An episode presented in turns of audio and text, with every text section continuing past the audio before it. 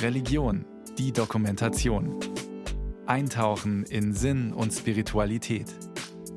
Ein Podcast von Bayern 2.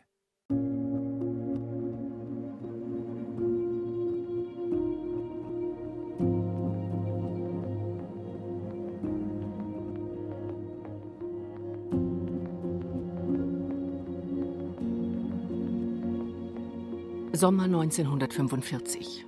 Deutschland hat kapituliert, die Amerikaner besetzen München. Im eleganten Stadtteil Bogenhausen sind nur wenige Bomben gefallen, viele Villen stehen noch.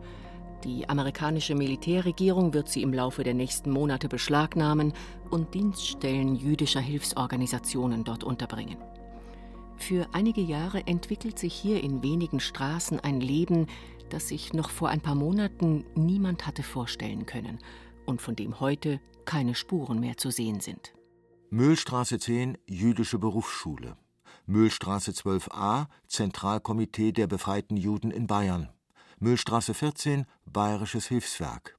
Neuberghauser Straße 11 Synagoge, Jüdisches Gymnasium, Kindergarten.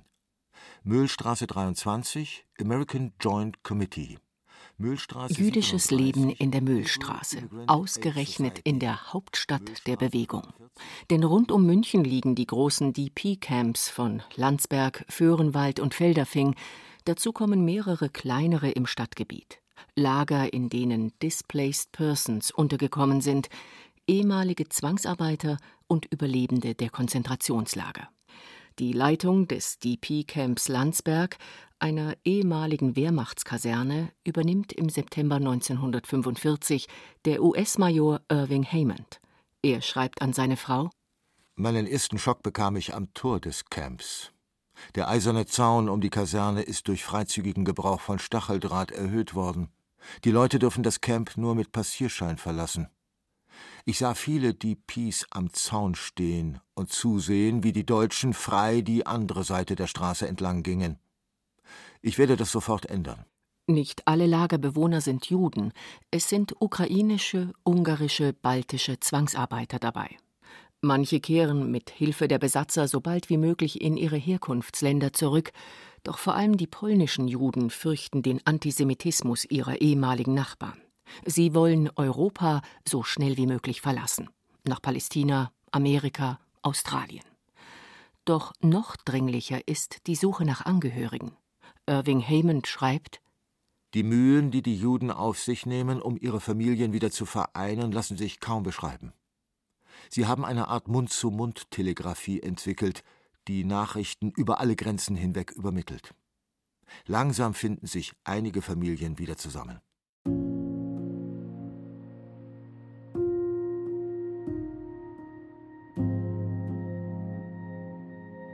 Meine Eltern hatten keinerlei Verwandten mehr. Mein Vater kam als 23-Jähriger nach dem Krieg nach Deutschland, hatte überhaupt niemand mehr, kein Cousin, kein nichts. Meine Mutter hat einen einzigen Bruder, den sie nicht gefunden hat in Russland, der hat dort überlebt, den haben sie erst 15 Jahre später gefunden über das Rote Kreuz. Die hatten einfach weder den Mut noch die Kraft, da wegzugehen, wo sie schon mal waren. Die Eltern von David Stopnitzer, polnische Juden, haben mehrere Arbeitslager überlebt. Dass von ihren Familien niemand mehr am Leben ist, ist schnell klar. Nur von einem Verwandten haben sie gehört, er sei in München. Sie finden ihn. Per Zufall, auf der Müllstraße. Auf der Müllstraße, das war so ein, ich kann Ihnen das gar nicht erklären, da hat es ausgeschaut wie auf dem Oktoberfest, also menschenmäßig. Und dann hat man dann irgendjemand, einen wildfremden Menschen gefragt, ob er einen Herrn Reisler kennt. Ja, jawohl, der kommt jeden Tag um 4 Uhr hier ins Café. So ungefähr. Die Menschen kommen in die Münchner Müllstraße zu Hunderten und Tausenden. Sie suchen nach Verwandten, sie suchen nach Auswanderungsmöglichkeiten und sie bauen sich etwas auf. In den Vorgärten der Villen errichten sie einfache Holzbaracken und eröffnen kleine und kleinste Geschäfte. Unter dem Schutz der Amerikaner entwickelt sich eine Lebensweise der Vorläufigkeit. Niemand will bleiben, jeder braucht Geld für die Auswanderung. Von den Care-Paketen bleibt einiges übrig, was man verkaufen kann. Menschen, die ein KZ überlebt haben, brauchen nicht viel.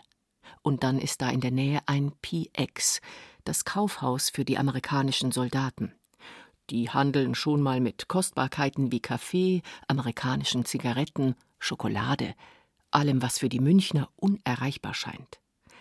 Ein Schweizer Journalist unternimmt im Frühjahr 1948 einen Streifzug durch deutsche Geschäfte und spricht mit dem Inhaber eines Tabakladens in der Münchner Theatinerstraße. Unser Verkauf beschränkt sich ausschließlich auf die Inlandserzeugung, auf die Inlandfabrikate, deren Qualität natürlich gegenüber den ausländischen Artikeln sehr zu wünschen übrig lässt. Nicht nur ausländische Zigaretten sind kostbar. Schließlich sind auch viele Münchner bereit, ihre Familienschätze gegen Lebensmittel zu tauschen, denn die sind knapp nach dem Krieg und streng rationiert. Fast alles gibt es nur auf Lebensmittelmarken. Gleichzeitig herrscht ein schwunghafter Handel mit allem, was es eigentlich nicht gibt. Die Müllstraße als ein einziger großer Schwarzmarkt. Das ist ein Etikett, das sie nicht mehr loswerden wird.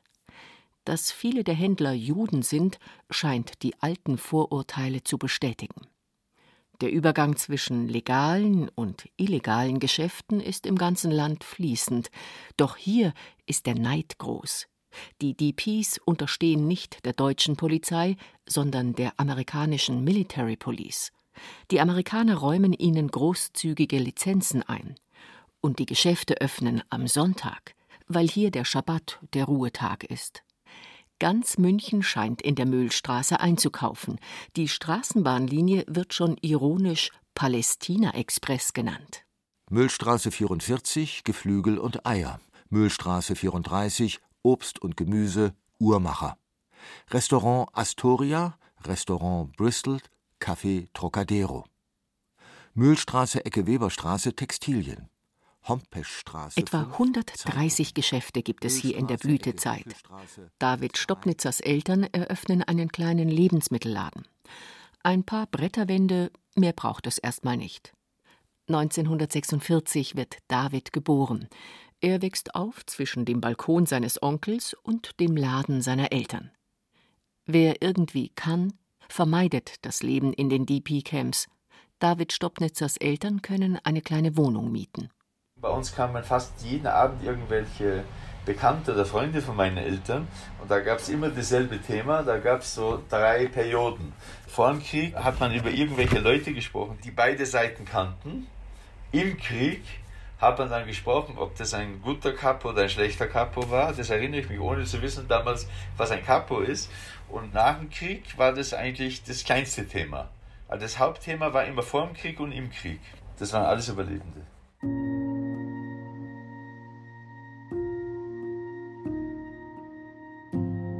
Von seiner Familie hat sein Vater nie gesprochen, sagt David Stoppnitzer, nie erzählt, wann und wie man einander verloren hat. Als die Deutschen Polen überfielen, war er 16 Jahre alt. Noch viele Jahre später wird David Stoppnitzer spüren, wie sehr die Jahre der Verfolgung und der Mord an seiner Familie den Vater traumatisiert haben. Bei uns ist 1981 ein schreckliches Unglück passiert. Der Mann von meiner Schwester, also mein Schwager, ist mit einem Privatflugzeug abgestürzt. Und mir hat man die Nachricht überbracht und dann habe ich das so angefangen, meinem Vater so beizubringen. Der saß dann auf dem Bett und hat das erste Mal habe ich das mitgekriegt, hatte angefangen zu weinen und hat dann immer den Namen von seinem Bruder gerufen. So, hilf mir, hilf mir. Und das war für mich der noch größere Schock wie das Unglück mit dem Flugzeug. Da ist der Neuanfang in der Mühlstraße mehr als 30 Jahre her. Der Krieg seit langem zu Ende. Und doch noch nicht vorbei. In der Müllstraße kommen ab 1945 alle zusammen, diejenigen, die Zwangsarbeit oder sogar Vernichtungslager überlebt haben, diejenigen, die versteckt waren oder aus Polen geflohen in der Sowjetunion überlebten. Da gab es wahnsinnig viele Alkoholiker, das habe ich niemals bei Juden gesehen. Es gab sehr viele Selbstmorde und es gab sehr, sehr viele Verrückte, die so schreiend durch die Straßen gelaufen sind. Manche schwören sich, nie wieder Angst zu haben. Für andere bleibt die Angst der tägliche Begleiter. David Stoppnitzer erinnert sich an einen Polizisten, der in der Mühlstraße Streife ging. Den kann mich erinnern, als wenn der heute bei mir vorbeigehen würde. Der hat einen Schäferhund, mit der ganz kurzen Leine und er trug so eine Pellerine und er ging nicht, sondern er schritt. Und das werde ich nie vergessen, diesen Anblick. Und mein Vater, wenn da einer reinkam mit einer Aktentasche, hat er gezittert, wenn sich die Obrigkeit näherte. Aber das war für meinen Vater eine, eine Katastrophe. Der hatte fürchterlich Angst, meine Mutter nicht.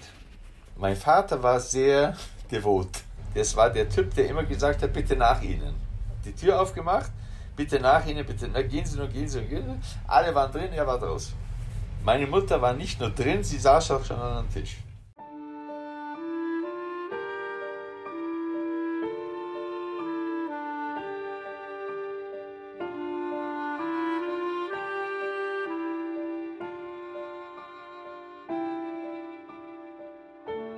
Mai 1948.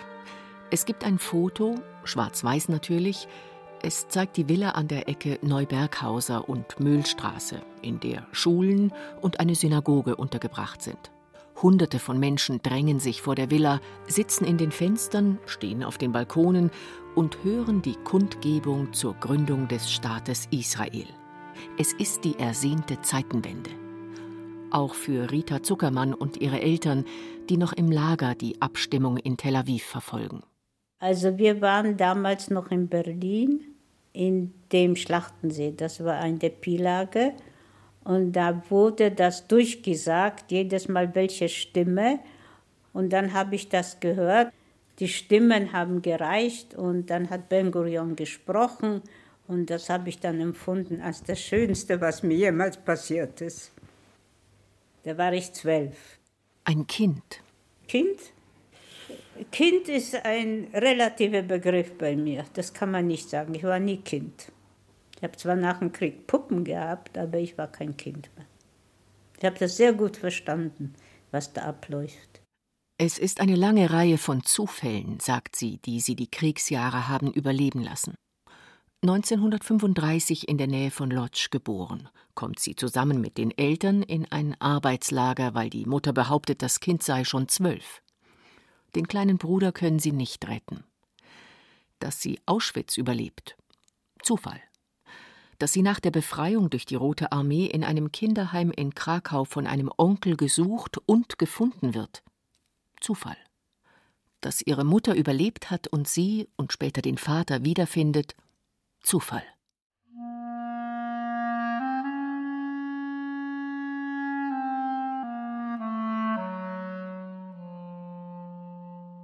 Nach dem Pogrom in Kielce ist endgültig klar, dass sie Polen verlassen werden. Mit Hilfe von Schleppern erreichen sie Berlin, doch das DP-Camp wird während der Blockade aufgelöst. Über Kassel und Bad Reichenhall kommt die Familie 1949 nach München, wo die Eltern in der Höchelstraße, einer Seitenstraße der Mühlstraße, ein Textilgeschäft eröffnen. Rita, die sich nun bald Ruth nennen wird, weil sie einen jüdischen Namen tragen will, erinnert sich vor allem an einen Laden. Ich liebte Wiener Würstchen und ich habe damals unendlich viel gegessen, weil das war noch die Nachwirkungen, dass ich immer dachte, ich kriege nicht genug. Die Wiener Würstchen war ein großes Erlebnis. In den Einfahrten gab es so kleine Läden, wo man alles, man hatte alles bekommen. Aber mich haben nur die Würstchen interessiert. Die schlimmsten Mangelzeiten sind vorbei. Seit der Währungsreform sind die Schaufenster der Läden wieder voll.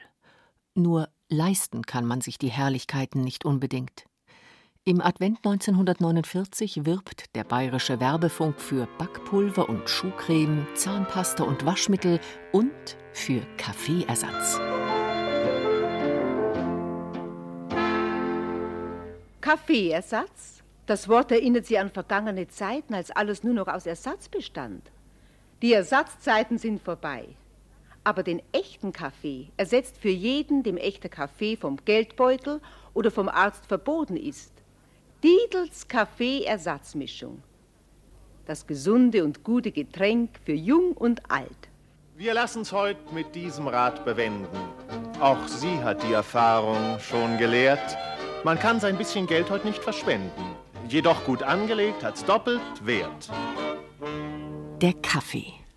Eine Kostbarkeit in diesen Jahren. Und der Kaffeedurst der Menschen befördert die Möglichkeiten für Schwarzhandel und Schmuggel. Im Nachrichtenmagazin Der Spiegel erscheint im Sommer 1950 eine Serie über den Kaffeeschmuggel, deren aggressiver, oft antisemitischer Tonfall heute fassungslos macht und die das Bild von der Mühlstraße in vielen Köpfen nachhaltig prägen wird. Schmugglerrepublik Bogenhaus. Angesichts vieler Rückwanderer von Israel, wo ihnen die Arbeit zu viel war. Die Pi-Terroristen. Münchner Balkan. Ruth Zuckermann bekommt von diesen Geschichten nichts mit. Angeblich, das wird erzählt, verstecken sich manchmal Schwarzhändler vor Razzien in ihrer Schule. Denn sie, die bisher keine Schule besuchen konnte, kommt ins hebräische Gymnasium in der Neuberghauser Straße. Alle, die älter waren, die ins Gymnasium gepasst haben, sind ins Gymnasium gekommen. Die Kenntnisse waren sehr verschieden. Es waren welche, die während des Krieges irgendeine Schule besucht haben dann waren die so 13, dann waren 17-Jährige dabei, da waren so 12-Jährige wie ich, die keine Schule besucht haben und waren bessere und schlechtere, also es war alles gemischt. Und der eine, der im Schrank überlebt hat im Warschauer Ghetto, und dann braucht man sich nicht zu wundern, dass er 1950, 51 nicht lernen konnte. Heute würde man 16 Psychologen beschäftigen. Kein Mensch hat sich um uns gekümmert. Und der war sehr intelligent, der Junge, aber er konnte einfach nicht lernen.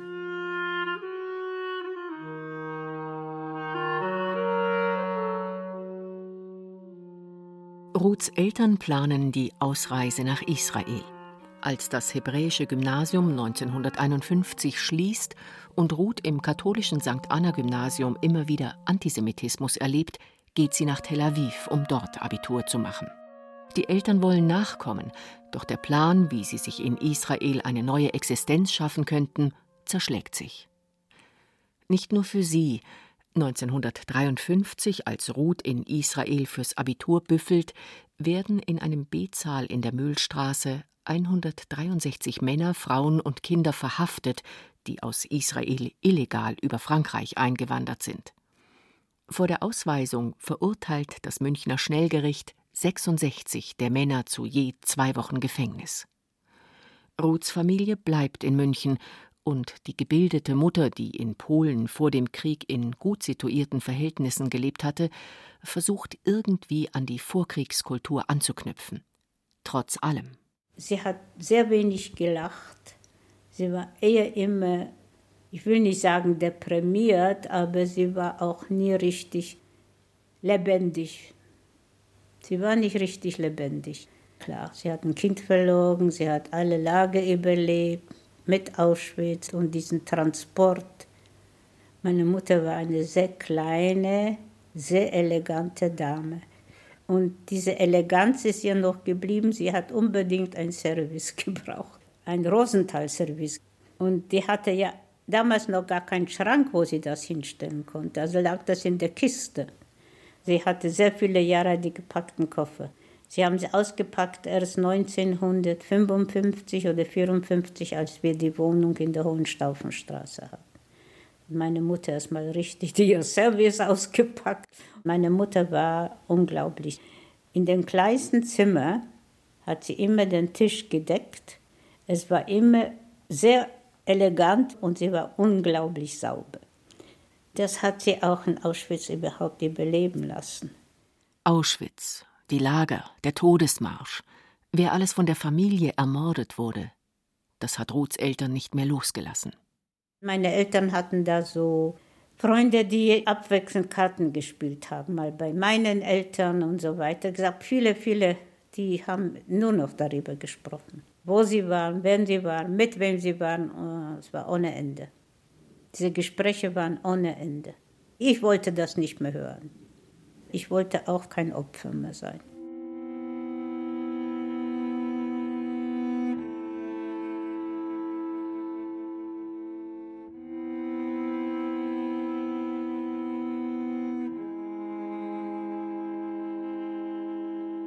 Die Überlebenden haben Anspruch auf Hilfe und auf eine sogenannte Wiedergutmachung, die die meisten von ihnen bei der Ausreise unterstützen soll.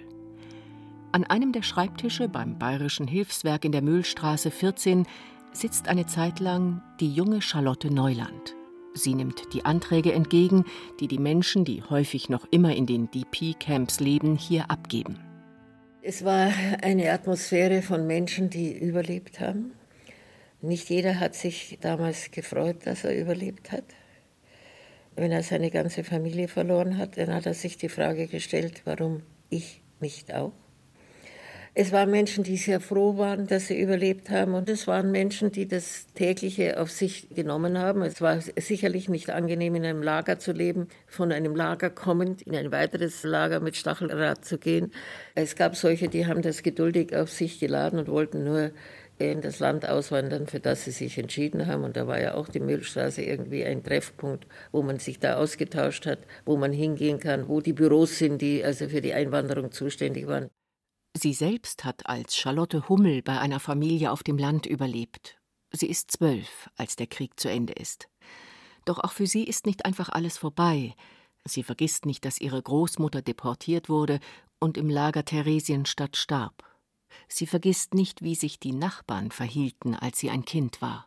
Über allen Leuten lag natürlich eine gewisse Dunkelheit, dass sie sich in dem Land aufhielten, die ihre Familien ermordet haben.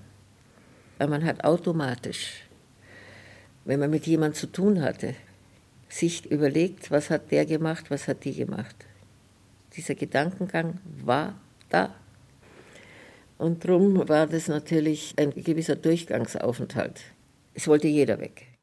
Als Charlotte sich in einen Überlebenden des Krakauer Ghettos verliebt, scheint endgültig klar, auch sie will raus aus Deutschland. Charlotte Neuland und Samuel Knobloch heiraten 1951. Das Visum für die USA ist endlich da.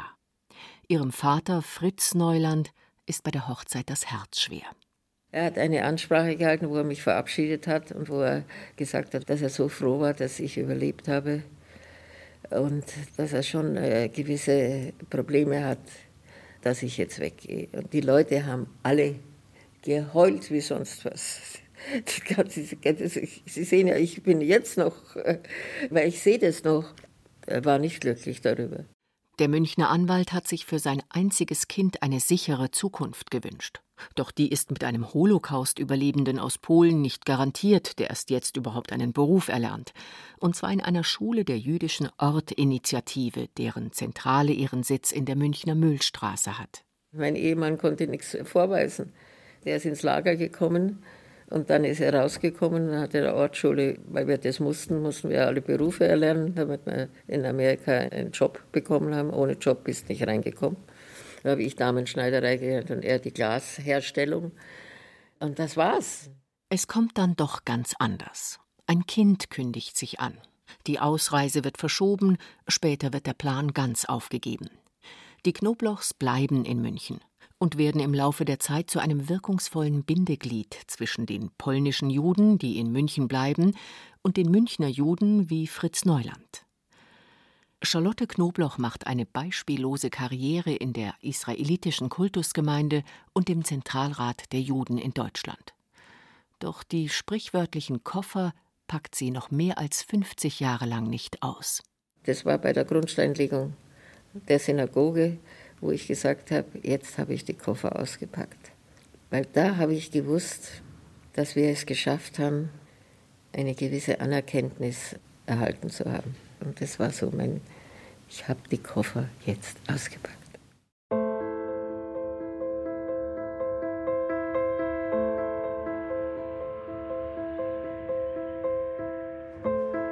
Fast 170.000 jüdische DPs lebten 1947 in den drei westlichen Besatzungszonen, die meisten von ihnen in der amerikanischen Zone. Tausende von ihnen waren in der Gegend um die Münchner Mühlstraße, in der Nachkriegshauptstadt der Juden Europas, wie der Journalist Meyer Lewin schreibt.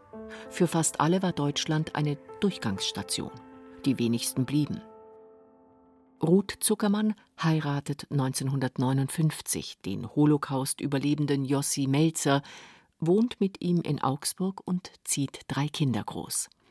Der Vater hat nun ein Geschäft in Schwabing, er gründet einen neuen Betsaal in der Nachbarschaft mit. Die Zeit in der Mühlstraße ist vorbei. Und es gibt etwas, das das Weiterleben erleichtert.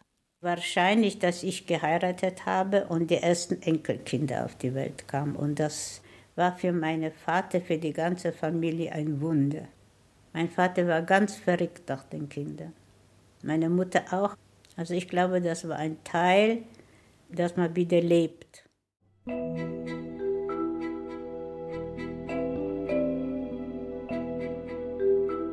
Die Mühlstraße heute? Mit ihren Konsulaten und Überwachungskameras, den Büros und Tiefgaragen? Das ist eine andere Welt. Das hat mit der Welt von damals nichts zu tun.